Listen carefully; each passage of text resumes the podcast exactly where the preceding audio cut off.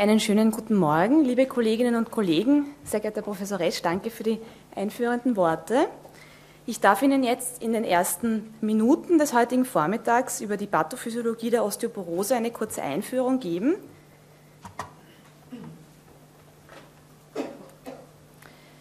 Ich möchte mal damit beginnen, die Osteoporose zu definieren. Grundsätzlich handelt es sich bei der Osteoporose um eine metabolische Knochenerkrankung, die nicht nur mit einer verminderten Knochendichte und auch Knochenmasse einhergeht, sondern auch mit einer Mikroarchitekturstörung. Mikroarchitekturstörung bedeutet, dass das Trabekel, das feine Maschenwerk des Knochens, zunehmend und systematisch gestört ist. Die Konsequenz dieser Mikroarchitekturstörung ist eine biomechanisch gesteigerte Knochenfragilität und am allerwichtigsten für unseren Patienten ein dadurch gesteigertes massives Frakturrisiko. Das Besondere an den osteoporotischen Frakturen ist die Tatsache, dass bei einem osteoporotischen Knochen ein minimales Trauma ausreicht, um diesen bereits vorgeschädigten Knochen zu brechen. Osteoporotische Frakturen treten an typischen Stellen auf, wie eben die Hüfte, die Wirbelsäule und der distale Radius. Jede dieser Frakturstellen hat ihre bestimmten Charakteristika. So beispielsweise geht die Hüftfraktur mit einer massiv gesteigerten Mortalität und Morbidität einher und betrifft vor allem den alten Patienten. Ein anderes Problem haben wir hier bei den Wirbelkörperfrakturen. Wirbelkörperfrakturen sind in 50 Prozent klinisch still. Das bedeutet, dass diese Patienten häufig unterdiagnostiziert sind und, wenn sie zu diesen stummen 50 Prozent gehören, häufig auch einer Therapie oder einer entsprechenden Diagnostik entgehen und man auch das, das Risikoprofil nicht richtig einschätzt. Die distale Radiusfraktur hat wieder andere Charakteristika. Sie betrifft vor allem die jung postmenopausale oder perimenopausale Frau und muss daher als Warnzeichen und Frühzeichen eingestuft werden. Wichtig ist zu wissen, dass die Osteoporose keine reine Frauenerkrankung ist. Wenn wir uns die Gesamtheit aller Frakturen bei Frauen und Männern über die Altersgruppen ansehen, fallen drei Dinge auf. Das erste ist, Männer brechen sich in der Jugend und im jugendlichen Erwachsenenalter deutlich mehr. Das dürfte an einer gesteigerten körperlichen Aktivität, auch und einem anderen Risikobewusstsein liegen. Dann zweitens, Frauen überholen die Männer mit der Frakturrate zum Zeitpunkt der Menopause und Perimenopause. Aber, und das ist die dritte wichtige Message, die wir aus dieser Folie ziehen, die Männer ziehen nach. Sie sind auch betroffen. Wenn wir uns den Knochendichteverlauf, wie an der unteren Grafik dargestellt, bei Frauen und Männern ansehen, können wir Folgendes ableiten. Frauen haben, nachdem sie eine Spitzenknochenmasse, darauf gehe ich später noch ein, erreicht haben, einen langsamen Knochenabbau bis zum Zeitpunkt der Menopause, der sich dann massiv beschleunigt, aber nach einigen Jahren wiederum ein bisschen verlangsamt wird, aber letztlich nicht ähm, eine Trendwende einnimmt, da ja das Alter hinzutritt. So einen Trend haben wir bei den Männern vom Zeitpunkt der Spitzenknochenmasse abwärts, sodass letztlich auch ein Mann bis zu 30 Prozent an Knochendichte und Masse im Laufe seines Lebens einbüßt. Es gibt jetzt verschiedene Konzepte in der Pathophysiologie der Osteoporose und 10 bis 15 Minuten, wie hier veranschlagt für diesen Vortrag, ist sicherlich sehr kurz. Das Problem bei der Osteoporose ist auch, dass sie eine multifaktorielle Erkrankung ist. Deshalb kann ich Ihnen nicht jetzt den einen Risikofaktor nennen, sondern möchte Ihnen grundsätzliche wichtige Konzepte mitgeben. Ein Konzept hierbei ist die sogenannte Netto-Knochenmasse. Ein erwachsener Mensch ist mit einer bestimmten Knochenmasse, Knochendichte ausgestattet und die ergibt sich letztlich aus zwei Einflussgrößen. Einerseits, wie gut erreicht er seine Spitzenknochenmasse im jungen Erwachsenenalter? Erreicht er sie überhaupt und wie ist die letztlich ausgeprägt? Und als zweite Einflussgröße haben wir den Knochenverlust, der im Laufe des Lebens hinzutritt. Hier ist von Relevanz, in welchem Ausmaß dieser Knochenverlust vorhanden ist, aber auch zu welchem Zeitpunkt. Und diese beiden Einflussgrößen werden wiederum von Einzelfaktoren gesteuert, die teilweise beeinflussbar sind und teilweise nicht. Nicht beeinflussbar letztlich Genetik, Geschlecht, das Alter, aber, und das ist für uns als behandelnde Ärzte wichtig, es gibt viele Faktoren, die wir beeinflussen können, wie beispielsweise Ernährung oder Lifestyle, beziehungsweise müssen wir im Hinterkopf behalten, dass wenn bestimmte Erkrankungen vorliegen oder wir mit bestimmten Medikamenten therapieren, hier eine entsprechende Beeinflussung des Knochenstoffwechsels stattfindet. Das zweite wichtige Konzept, das ich Ihnen mitgeben möchte zum Thema Pathophysiologie der Osteoporose, ist das sogenannte Bone Remodeling. Der Knochen ist ein lebendes Gewebe. Das bedeutet, im Knochen finden an vielen Tausenden wahrscheinlich kleinen Arealen Umbauvorgänge statt, die dazu dienen, dass der Knochen in einem dynamischen Gleichgewicht bleibt. Das bedeutet, die knochenaufbauenden Zellen, die Osteoblasten und die knochenabbauenden Zellen, die Osteoklasten, sind aneinander gekoppelt, sodass letztlich im Falle eines gesunden Knochens eine Art Steady-State-Gleichgewicht vorhanden ist, hier auch an histologischen Schnitten gezeichnet. Haben wir aber jetzt die Situation eines osteoporotischen Patienten, so kippt dieser Knochenumbau in Richtung krank, in Richtung Überwiegen des Knochenabbaus und wir haben die bereits zuvor genannten Konsequenzen mit Frakturen und eingeschränkter Biomechanik. Ich möchte jetzt kurz auf die beiden Hauptlinien im Knochen an Zellen eingehen.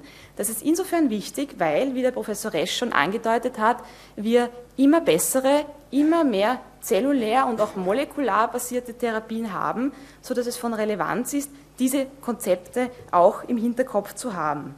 Der Osteoblast, die knochenaufbauende Zelle, hat eine Abstammung von der mesenchymalen, also der bindegewebigen Stammzelle, und er hat eine ganz interessante Verwandtschaft, nämlich den Adipozyten, die Chondrozyten, also im Prinzip diese ganzen spezialisierten Bindegewebelinien sind die direkte Verwandtschaft des Osteoblasten.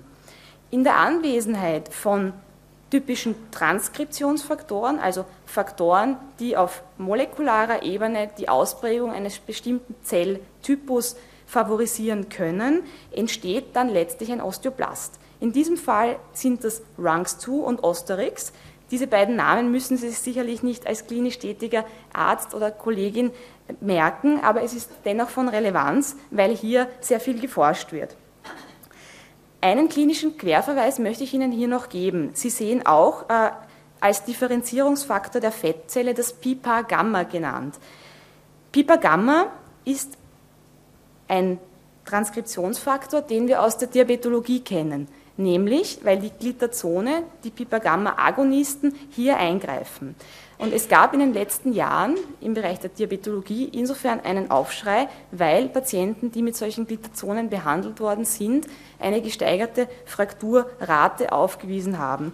Und aus rein pathophysiologischer Sicht ist das durchaus nicht überraschend, weil wir ja in die Differenzierung zwischen Adipozyt und Osteoblast eingreifen und diese Patienten hier natürlich ein Defizit aufweisen. Also die Pathophysiologie und die Grundlagen sind näher an der Klinik, als wir das in vielen Fällen wirklich denken. Letztlich, Osteoblasten sind synthetisierende Zellen, sie liegen an der Oberfläche der Knochenbälkchen und äh, produzieren Osteoid, also nicht verkalkte Knochenmatrix wie hier auf diesem histologischen Schnitt in Orange gezeigt. Und diese Matrix verkalkt dann sekundär. Ein Osteoblast, sobald er eingemauert ist, im zuerst nicht verkalkten und dann eben verkalkten Knochen, entwickelt sich zu einem Osteozyten. Der Osteozyt hat zwar dieselbe Verwandtschaft, aber andere Funktionen. Osteozyten sind nicht wie früher vermutet Zellen, die einfach ohne viel Aktivität in diesem Knochen liegen, sondern sie spielen eine Rolle in der Mechanotransduktion, also sie, sie übermitteln die Belastung und können, und das ist sehr, sehr interessant, letztlich auch das Überleben der Osteoblasten regulieren. Hier vielleicht wieder ein noch ein bisschen verfrühter, aber doch klinischer oder experimenteller Querverweis. Ähm, erste Studien laufen hier. Wir kennen das Eiweiß, nämlich das Sklerostin, mit dem die Osteozyten die Osteoblasten regulieren können. Und auch hier sind schon Versuche unternommen worden. Erste klinische Studien. äh, hier in eine entsprechende äh, Osteoporoseerkrankung oder auch bei Gesunden in den Knochenstoffwechsel einzugreifen mittels monoklonalem Antikörper. Der zweite Hauptakteur im Knochen und vermutlich auch der wichtigere bei der Osteoporose ist der Osteoklast, also die, Klast, die knochenresorbierende Zelle. Der Osteoklast hat anders als der Osteoblast eine hämatopoetische Stammzelle als Vorläufer und fusioniert aus Osteoklasten Vorläufern. Es gibt jetzt ein paar Details, ich möchte Sie hier jetzt nicht zu sehr ähm, in die experimentelle Grundlagenforschung äh, hineinführen, aber für Sie wichtig ist, der Osteoklast resorbiert den Knochen, der aus der mineralisierten Matrix und aber auch Eiweißbestandteilen besteht, auf zwei Arten letztlich über eine Sekretion von Salzsäure in die Resorptionshöhle. So kann der mineralisierte Anteil herausgelöst werden, aber andererseits durch die Sekretion von Proteasen, wie hier das Katepsin beispielsweise, das dann die kollagenen Anteile und die übrigen Abschnitte herauslösen kann. Auch Katepsin wird bereits versucht zu blockieren. Vielleicht hören Sie heute noch durch die nachfolgenden Vorträge einiges. Was ich Ihnen noch verschwiegen habe, ist eine sehr prominente Eiweißsubstanz, nämlich der sogenannte Rankligand. Das Rankligand-OPG-System wird derzeit sehr viel diskutiert, obwohl es eigentlich bereits seit über zehn Jahren bekannt, und bekannt ist und beforscht wurde. Wie ich Ihnen bereits erklärt habe, fusionieren Osteoklasten, hier rosa gezeichnet, aus Vorläuferzellen. Und dieser Schritt wird auch über Osteoblasten vermittelt. Sie sehen hier, wie eng das Zusammenspiel zwischen Knochenaufbau und Knochenabbau reguliert wird. Und einer der, wenn nicht überhaupt der Hauptfaktor in diesem Prozess der Osteoklastengenese, Fusionierung, Aktivierung und Lebenserhaltung ist der Rankligand. Der Rankligand hat einen natürlichen Gegenspieler, das sogenannte Osteoprotegerin, welches die Osteoklastenaktivierung und die Rankligandenwirkung entsprechend natürlich blockieren kann. Je nachdem, welche Faktoren auf den Osteoblasten oder das System Knochen einwirken, haben wir somit eine Balance in Richtung Knochenabbau, vermittelt über den Rankliganden, oder in Richtung äh, Hemmung des Knochenabbaus über das Osteoprotegerinsystem. Und hier sehr interessant, Sie haben nicht nur das, den Knochen und das Knochenmark als Einflussgröße, sondern auch das Immunsystem. Dendritische Zellen, T-Zellen und auch Makrophagen können eingreifen und das ist durchaus nicht überraschend, wenn wir bedenken, dass Patienten mit einer entzündlichen Grunderkrankung häufig eine Osteoporose entwickeln, beziehungsweise wir auch gelenknahe Resorptionen wie beispielsweise bei der rheumatoiden Arthritis beobachten können. Hier noch einmal kurz schematisch aufgezeichnet. Im Normalfall hält sich dieses System Rankligand und Osteoprotegerin die Waage.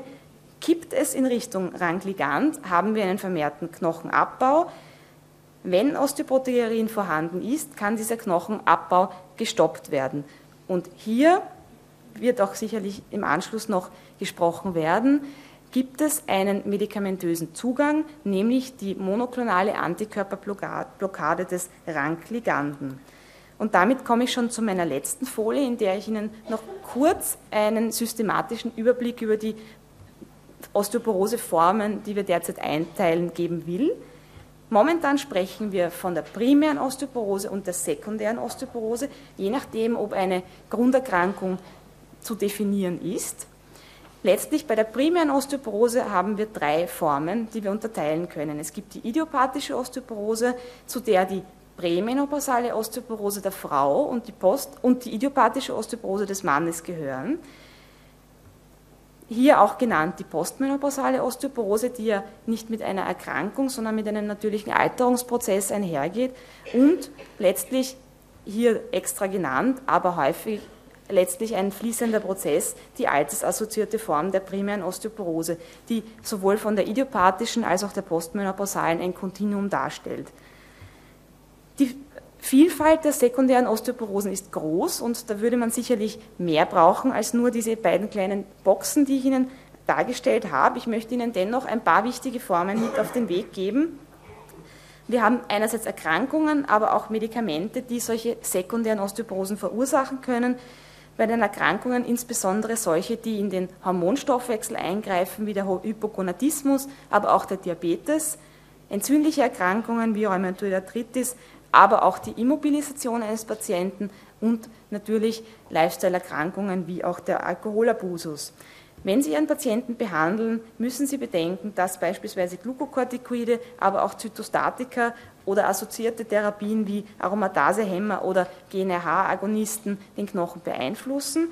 Und mit den Glitazonen, also die Pipagamma-Agonisten, die ich bereits zuvor erwähnt habe, schließt sich jetzt hier wieder der Kreis und wir bewegen uns in Richtung Klinik. Und ich bin bereits am Ende meines Vortrages angekommen und stehe Ihnen für Fragen zur Verfügung.